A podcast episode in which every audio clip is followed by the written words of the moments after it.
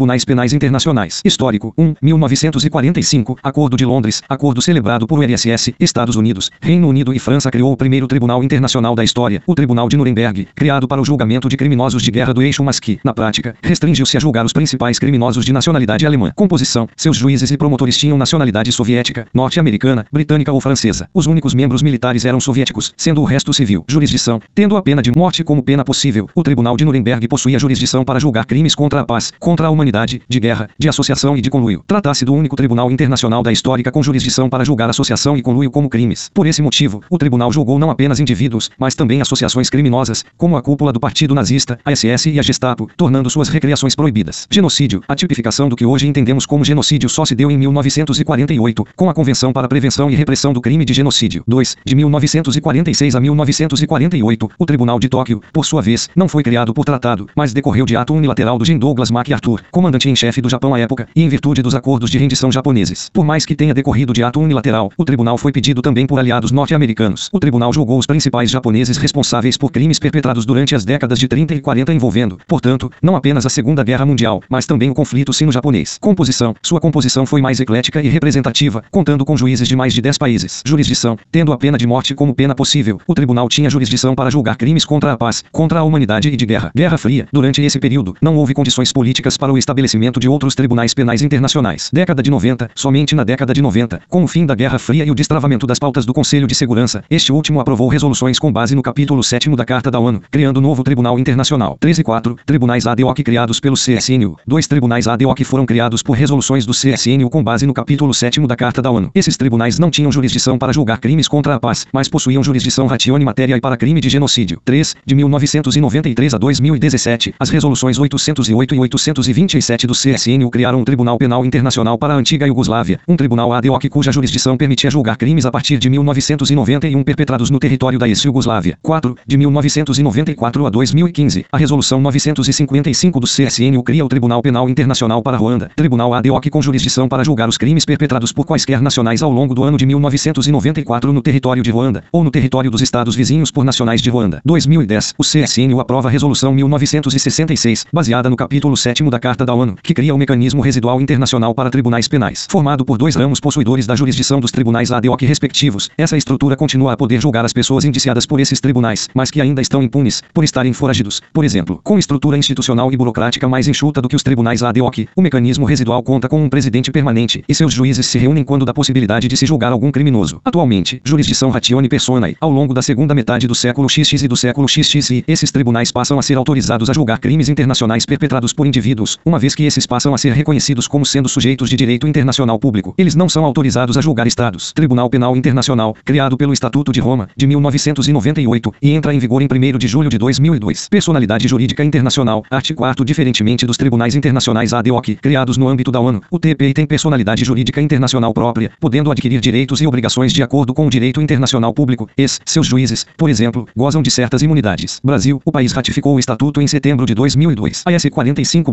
2 004 acrescenta o 4 graus ao artigo 5 o Brasil se submete à jurisdição de Tribunal Penal Internacional a cuja criação tenha manifestado adesão. Maior grau de legitimidade, tratasse do primeiro Tribunal Penal Internacional da história da humanidade cuja jurisdição sobre indivíduos decorre fundamentalmente do consentimento dos seus Estados-membros, diferentemente dos tribunais penais internacionais anteriores, Nuremberg, Tóquio e aqueles criados por resolução do CSN, jurisdição ratione materiae. Todavia, essa jurisdição somente abrange os crimes de maior gravidade. O TPI não julga crimes como tortura, tráfico de entorpecentes, tráfico de pessoas, corrupção, etc. Julgou-se que a possibilidade de o TPI julgar crimes internacionais comuns seria uma interferência na soberania dos Estados. Natureza complementar, possui natureza complementar, arts 1 e 17. Isso quer dizer que a jurisdição do TPI não substitui aquela dos Estados. O TPI pode atuar para evitar impunidade quando o Estado se omite em julgar algum crime, ou quando o Estado o solicita para assim fazê-lo. Essa natureza se baseia no princípio da complementariedade. Diferença, é diferente dos tribunais ad hoc do passado. Estes, no papel, diziam ter natureza concorrente, mas, na prática, sua jurisdição tinha primazia sobre a jurisdição interna do Estados, baseada no capítulo 7 da Carta da ONU. Jurisdição ratione temporis, art 11 há duas regras distintas, a depender do crime julgado, para que se defina a jurisdição temporal do TPI. 1. Crimes de genocídio, contra a humanidade e de guerra. Limite de tempo absoluto. Há um limite de tempo absoluto para o julgamento desses crimes por parte do TPI, podendo ele julgar apenas crimes que tenham ocorrido a partir do dia 01 de julho de 2002. Limite de tempo relativo. Há também um limite de tempo relativo para a jurisdição do tribunal, referente à data na qual o Estatuto de Roma foi ratificado pelo Estado em questão. No caso brasileiro, a jurisdição do TPI para crimes de genocídio, contra a humanidade e de guerra se iniciou a partir da data da ratificação do tratado, em setembro setembro de 2002. O Brasil pode, porém, permitir que crimes de tal natureza perpetrados antes da ratificação brasileira sejam julgados pelo TPI, desde que respeitem o limite absoluto de tempo estipulado pelo Estatuto. 2. Crime de agressão. Limite de tempo absoluto. Esse crime foi adicionado à jurisdição do TPI a partir da Conferência de Revisão do Estatuto de Roma e de suas consequentes emendas de Kampala, de 2010. A jurisdição do TPI permite ao julgar crimes de agressão perpetrados a partir de 17 de julho de 2018. Brasil. O Brasil ainda não ratificou as emendas de Kampala e não reconhece a jurisdição do TPI para julgar crimes de agressão. Em teoria, de acordo com o art.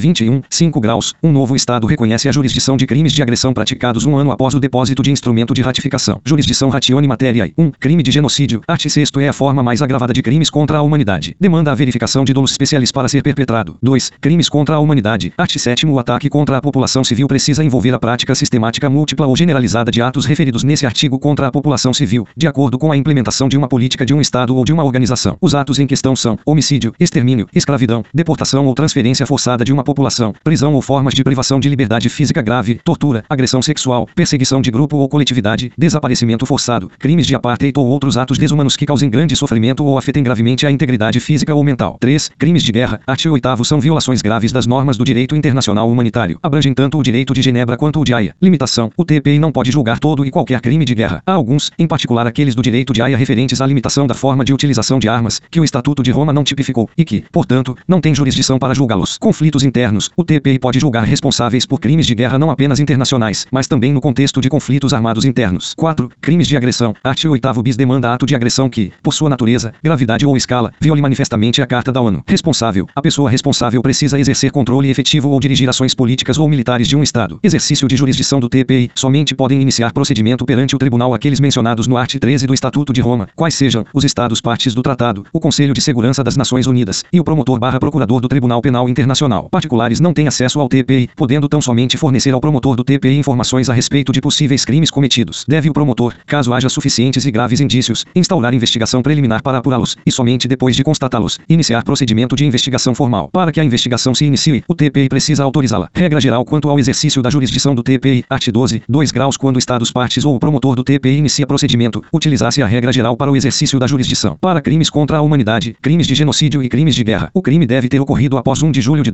2002. O crime deve ter ocorrido no território de um Estado parte do Estatuto de Roma ou deve ter sido cometido por um nacional de um Estado parte do tratado em questão. Neste caso, os critérios não são cumulativos. Exceções. 1. Crimes de agressão. Art. 15 bis. 5 graus demanda a aceitação das emendas de Kampala por parte do país agressor e por parte do país agredido, assim como demanda que o crime tenha sido cometido após 17 de julho de 2018, além dos dois critérios acima cumulativamente. 2. Referal do Conselho de Segurança das Nações Unidas. Art. 13. BC barra C. Art. 15. Ter quando é o CSN o que leva a questão do TPI. Este pode julgar nacionais que qualquer país, mesmo que este não seja parte do Estatuto de Roma ou das emendas de Kampala. Óbvio-se, o art. 16 prevê o diferal do CSN, ou seja, a possibilidade de o Conselho bloquear investigação ou julgamento no TPI. 3. Aceitação ad hoc por estados que não são parte no Estatuto de Roma. Art. 12. 3 graus o crime que estão precisa, todavia, ter sido perpetrado no território do Estado em questão ou por seus nacionais. Admissibilidade de um caso perante o TPI. Art. 1 C barra C. Art. 17 aplicasse o princípio da complementaridade, segundo o qual o TPI somente pode exercer jurisdição caso os estados que possuam jurisdição não demonstrem vontade de proceder criminalmente, ou sejam incapazes de assim o fazer. Além disso, o Estatuto de Roma somente permite o julgamento do acusado caso ele esteja presente perante o tribunal. Art. 63. Por tratar-se de uma característica própria da common law, ou de países que têm tradição jurídica próxima daquela da Inglaterra, o que difere do costume do direito romano-germânico, ao que se filia o Brasil, no qual se pode julgar pessoa ausente desde que ela tenha tido defesa tecnicamente adequada. Pedidos de cooperação. Arts 86/87 A obrigação dos Estados partes em cooperar, aplicando-se tal raciocínio para pedidos de entrega. Art. 98. Complementariedade de jurisdição. Caso o Estado argumente que está exercendo sua jurisdição, cabe ao TPI averiguar se isso é verdade. Se for esse o caso, o TPI não exerce sua jurisdição, de acordo com o princípio da complementariedade. Caso o Estado não exerça sua jurisdição, o TPI exige a entrega da pessoa em questão. Imunidades. Quando a pessoa a ser entregue é nacional de país que não é parte no Estatuto de Roma e goza de imunidades, não há o que se possa fazer. Quando a pessoa a ser entregue é nacional de país que é parte no Estatuto de Roma e goza de imunidades, cabe ao país retirá-las para pegar e entregar a pessoa em questão à jurisdição do TPI. Ex, Omar al-Bashir, ex-presidente do Sudão, após ter processo contra ele iniciado no TPI mas ainda gozando de imunidades, visitou a África do Sul. Nesse caso, o TPI não pediu sua entrega ao governo sul-africano, uma vez que colocaria o país em uma situação delicada, cumprir suas obrigações de acordo com o Estatuto de Roma, ou violar o costume internacional no que se refere às imunidades. Entrega X extradição. Art. 102 A extradição é mecanismo de cooperação jurídica internacional que envolve dois ou mais estados, sendo estes soberanos. Um estado não tem jurisdição sobre outro. No caso da entrega, um estado reconhece a jurisdição de um tribunal internacional. Brasil, por mais que nossa Constituição proíba a extradição de brasileiro nato, isso não impede que um brasileiro possa ser entregue ao TPI, uma vez que se tratam de conceitos diferentes. Há uma discussão doutrinária, porém, acerca de outro ponto, em relação a qual o STF ainda não se pronunciou. O TPI prevê a possibilidade de prisão perpétua, o que a CF-88 proíbe, instituindo pena máxima de 30 anos de prisão. Isso poderia impedir que o Brasil entregue nacionais ao TPI. Internacionalistas argumentam que o Brasil se submete constitucionalmente à jurisdição do TPI, devendo entregar indivíduo mesmo que este possa ser sentenciado à prisão com tempo superior àquele previsto em nossa Constituição. Constitucionalistas defendem o oposto, ou seja, que o Brasil não deveria entregar indivíduo sob o risco de este receber pena superior àquela que permite a Carta Magna Brasileira.